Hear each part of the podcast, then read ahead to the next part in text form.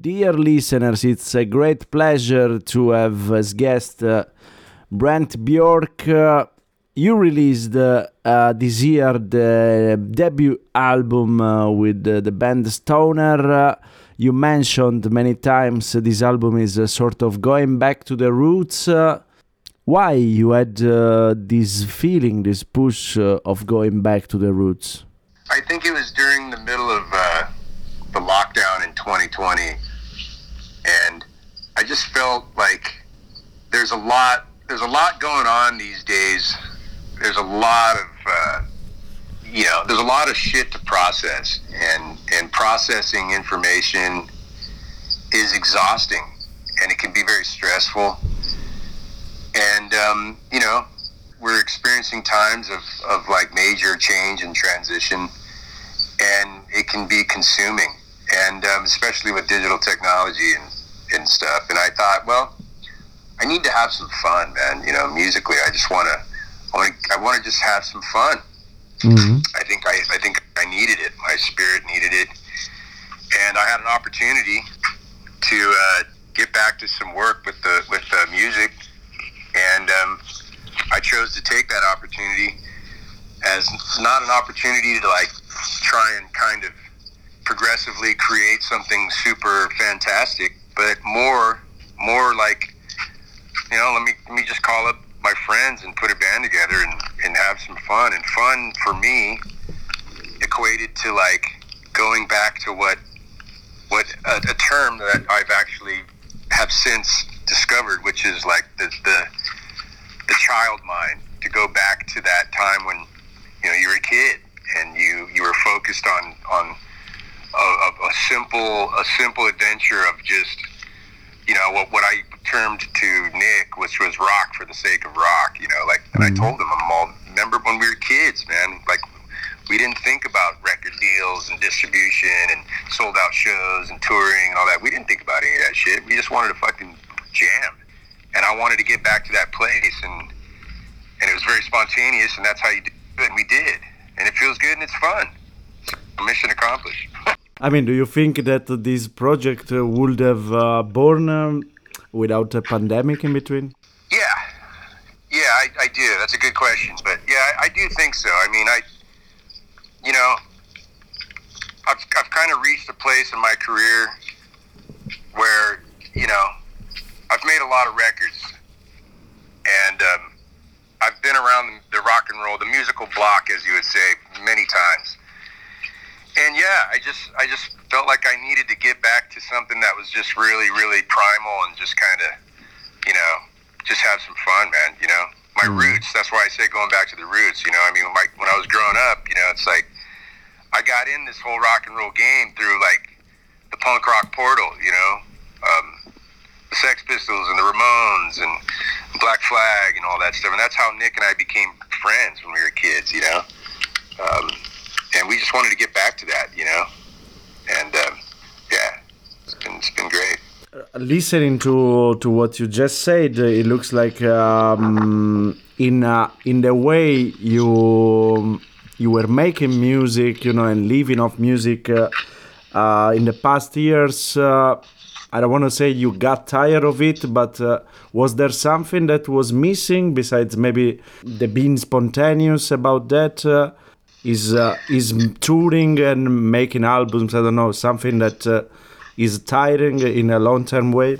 Well, I mean, I've been a solo artist for over 20 years now. I've made a lot of records, and you know, being a solo artist is it's very very gratifying in terms of of being an artist and having control of your expressions. But it's a lot of work, and it's a you know, my music is about healing. You know, it's like I mean that's what it's all about. You know, and so I I I've definitely have have appropriately created my solo career as such that it, it it's it's a it's an it's a, a voyage of just of healing, and and I hope my music heals others along the way.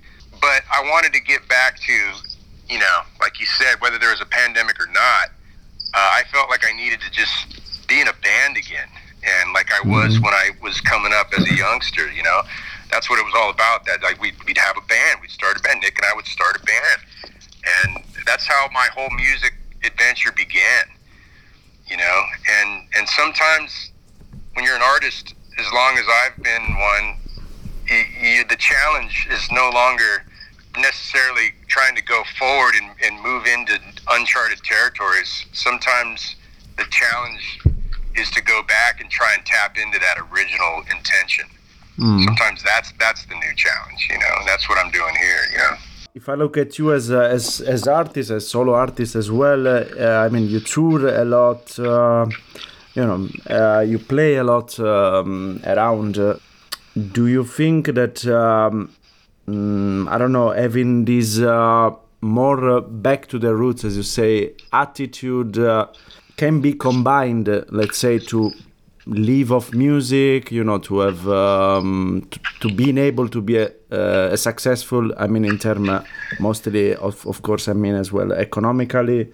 Do you think this attitude, the let's say the old school uh, attitude, uh, can be combined with uh, what you had until now? Let's say.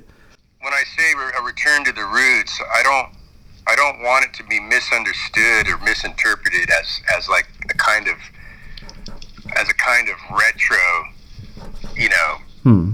uh, thing. It's it's yeah. not it's not about that. I mean, I think Stoner is is as fresh as anything that's coming out right now. I think it's very fresh.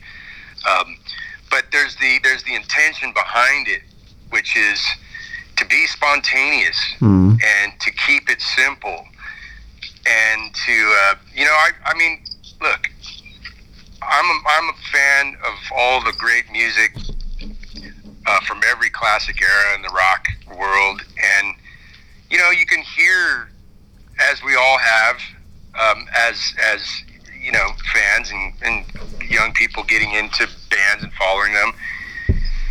You know, if a band has multiple records over a span of ten years, you can hear the progression, and sometimes the progression goes in places you don't want it to go, and you could hear this band. You could hear bands maturing and growing. I mean, you listen to the like take uh, for example, take the you know the first first couple Black Flag records, mm-hmm. and then and then speed fast forward to like 1985 and 86 when you know they're still making great records, but it's an entirely different thing by then. You know, uh, there's there's very few parallels that are still still touching that root, and and you know, and that's that's just that's kind of a natural evolution for for musicians and bands, and and um, you know, and I I sometimes have always been like, well, you know, I really like this band, but and they they just progressed.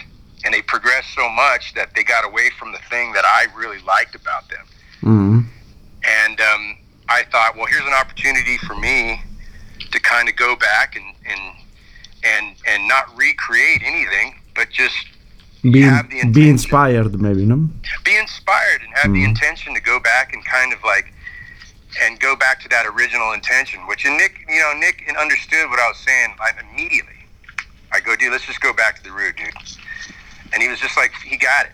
You know, that's because we, we came up together. We grew up together. I mean, I was the first drummer Nick ever played with. We used to play Ramones Black and Black Flag songs in his fucking living room. so I'm all, let's just go back there. It doesn't mean we're gonna sound like fucking the Ramones or anything, but it's like uh, we we're gonna sound the way we sound, the way we play. Mm-hmm. But the intention, the intention we was the intention was there, you know. And so we're just we're very spontaneous, you know. Like like we played Vegas the other night. And, I just I, we came up to my hotel room. I'm all, hey man, I got this riff, man. I think it'd be cool. It'd be like the stoner theme, man. Let's let's just let's jam on it. So we just I showed him the part in my hotel room we played it that night. You know what I mean? That's what I'm talking about. You know, mm-hmm. just get back to that original root, man. As I heard before, uh, uh, it was pretty quick. You know, the the way you got together, the way you enter, you start jam, and the way you um, you enter also in the in the recording studio.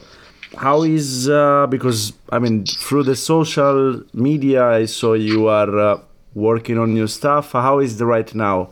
Is now a more structured stuff or uh, is still uh, this um, spontaneity that you, you are still keeping this approach? Yeah i mean it's it's very spontaneous you know and i think that's i think that's the spirit of this band. I, I mean it's it's not meant to be a vehicle for progression and, and, and like really progressive and far out concepts and, and you know and fancy productions and, and layering and, and mean, it's it's not this this band is not uh, created for that. Mm. You know, it's created for um, as I, as all about all that I've been saying. You know, I mean, we made the first record. We we did that record, and I think we'd only played together eight times. You know, we hadn't even been a band more than two weeks, and we recorded that record. Now we recorded the record the night before we went out and recorded the Mojave live thing. Yeah. So I mean, you're literally hearing a band that just got together, and it's because of years. I've been playing with Goop, my drummer, for seven years. I grew up. I've been playing music with Nick for almost 30 years, if not longer. So longer than 30 years, actually. So 35 years. So it's like, it's that's what you're hearing. You're hearing guys that have known and played together for a long time, and um, and getting together and, and like having some fun, man. You know, like uh, sharing sharing our, our our love of classic rock and you know, and, and classic punk rock and hardcore, and and even even some heavy metal. I mean, we're just you know, we're just having fun, man. We're lucky. We're lucky, man, to be to be able to play music this long. You know, that's the reward you get.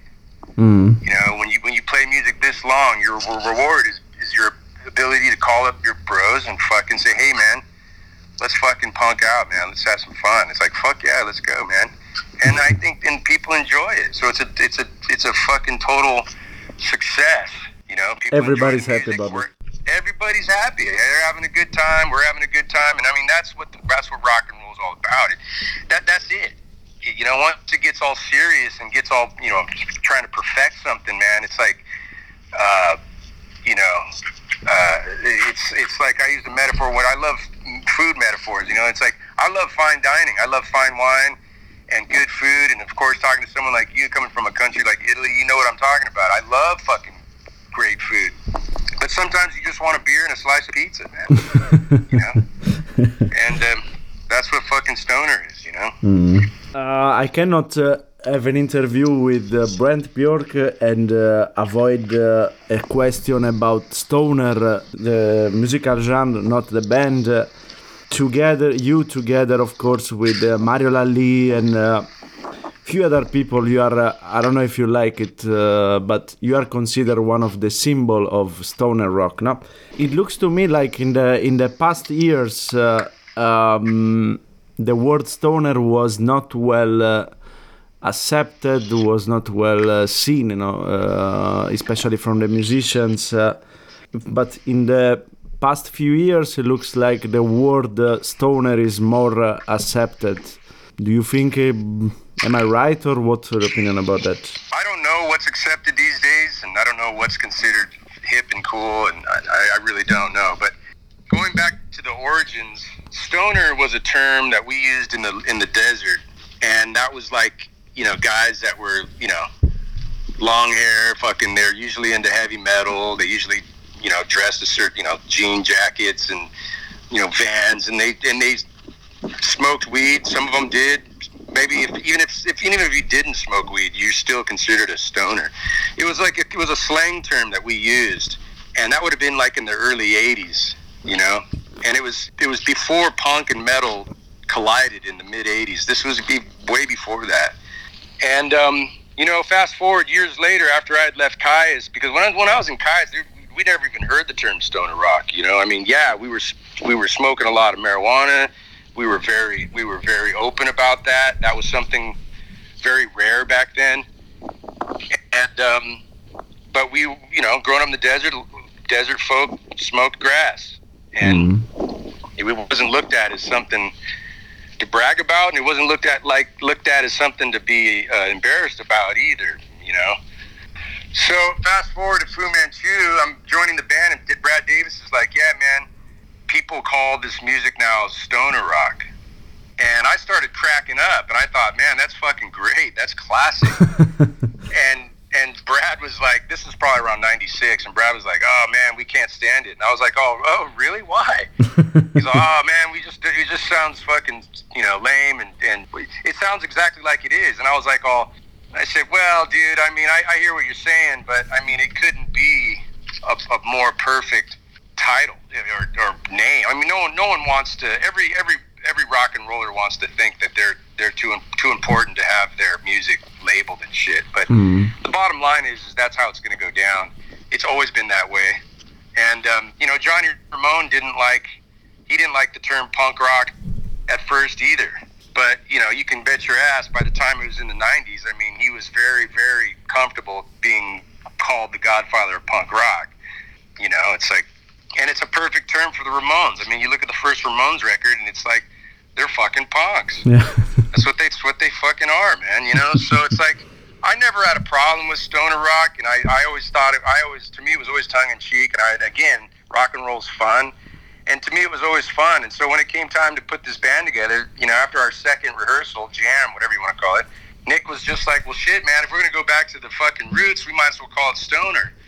But what when he was saying stoner, it refers to the, what we called stoners when we were kids growing up. We weren't thinking about stoner rock, and we never really did. You know, it's like we're thinking about all the dudes we grew up with when we were kids in the desert and and I was like, "Fuck yeah, that's classic, dude. I mean, we got to go for it, you know." like, so we just we just went for it, man. You know. Uh, staying in the 90s, uh, since uh, some years uh, or some time, there is these, uh, I don't know, these uh, rumors that at one point the band Kyuss is gonna get together again. again. Is there some truth about it? I don't know. I mean, we got back together in 2010. Mm. Kyuss Lives played for, I mean, how many years? Two years? That was a hell of a fucking reunion, I'd say. I mean, that was amazing. Uh, Josh talked about a reunion.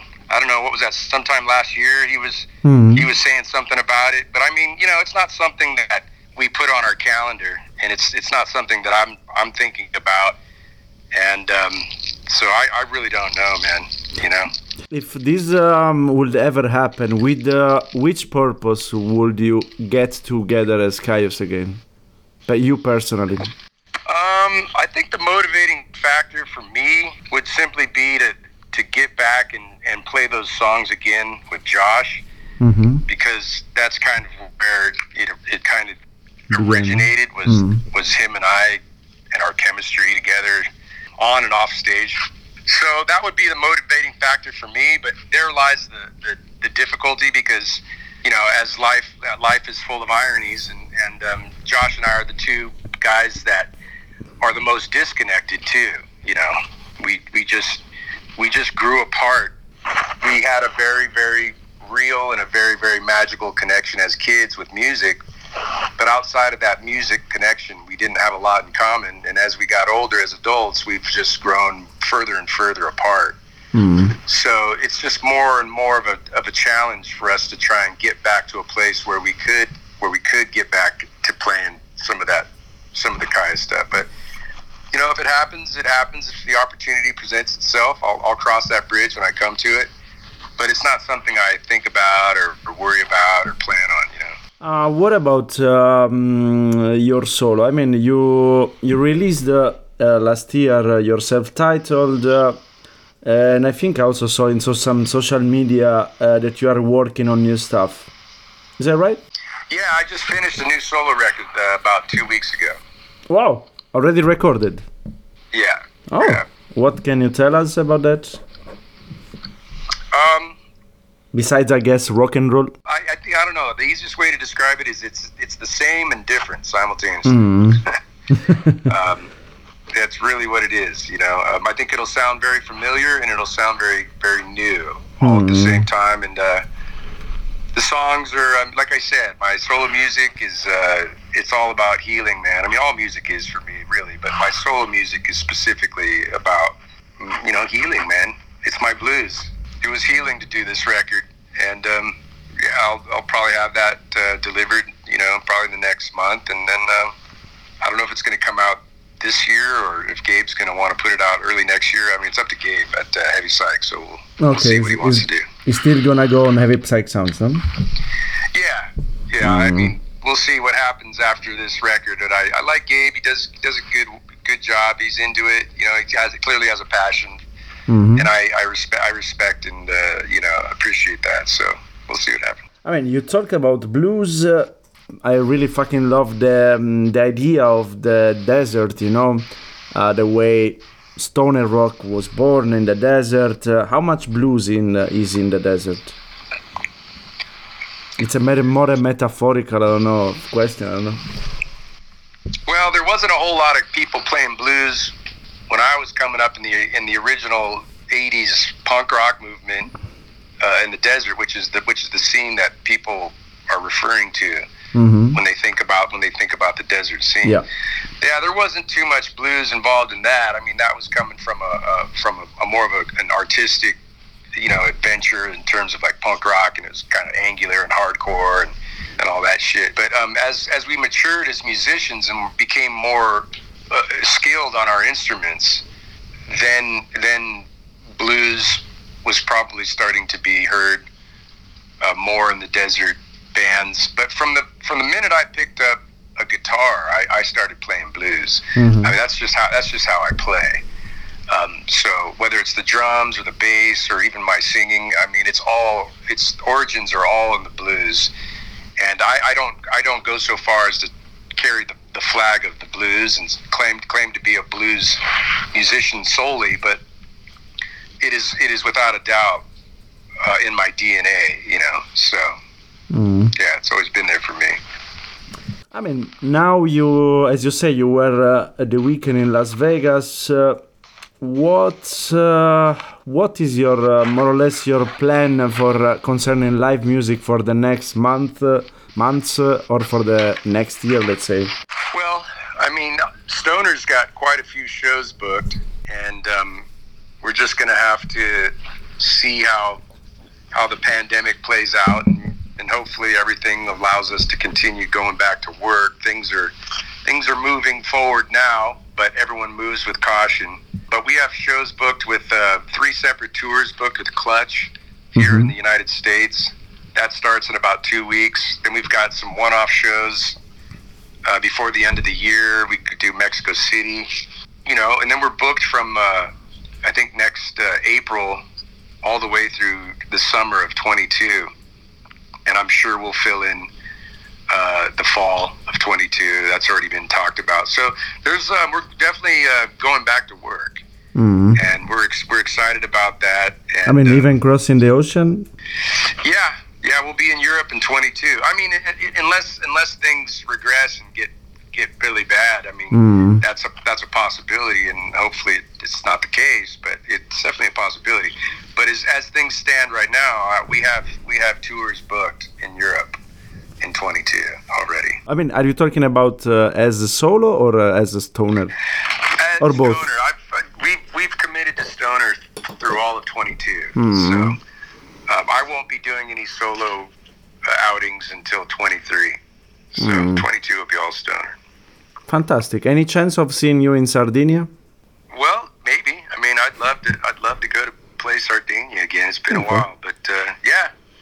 Tell someone to fucking contact us and bring us Well, over, and we'll, we'll. I'm, uh, you know, I live in Berlin, but I'm gonna be there uh, uh, until uh, summer of next year.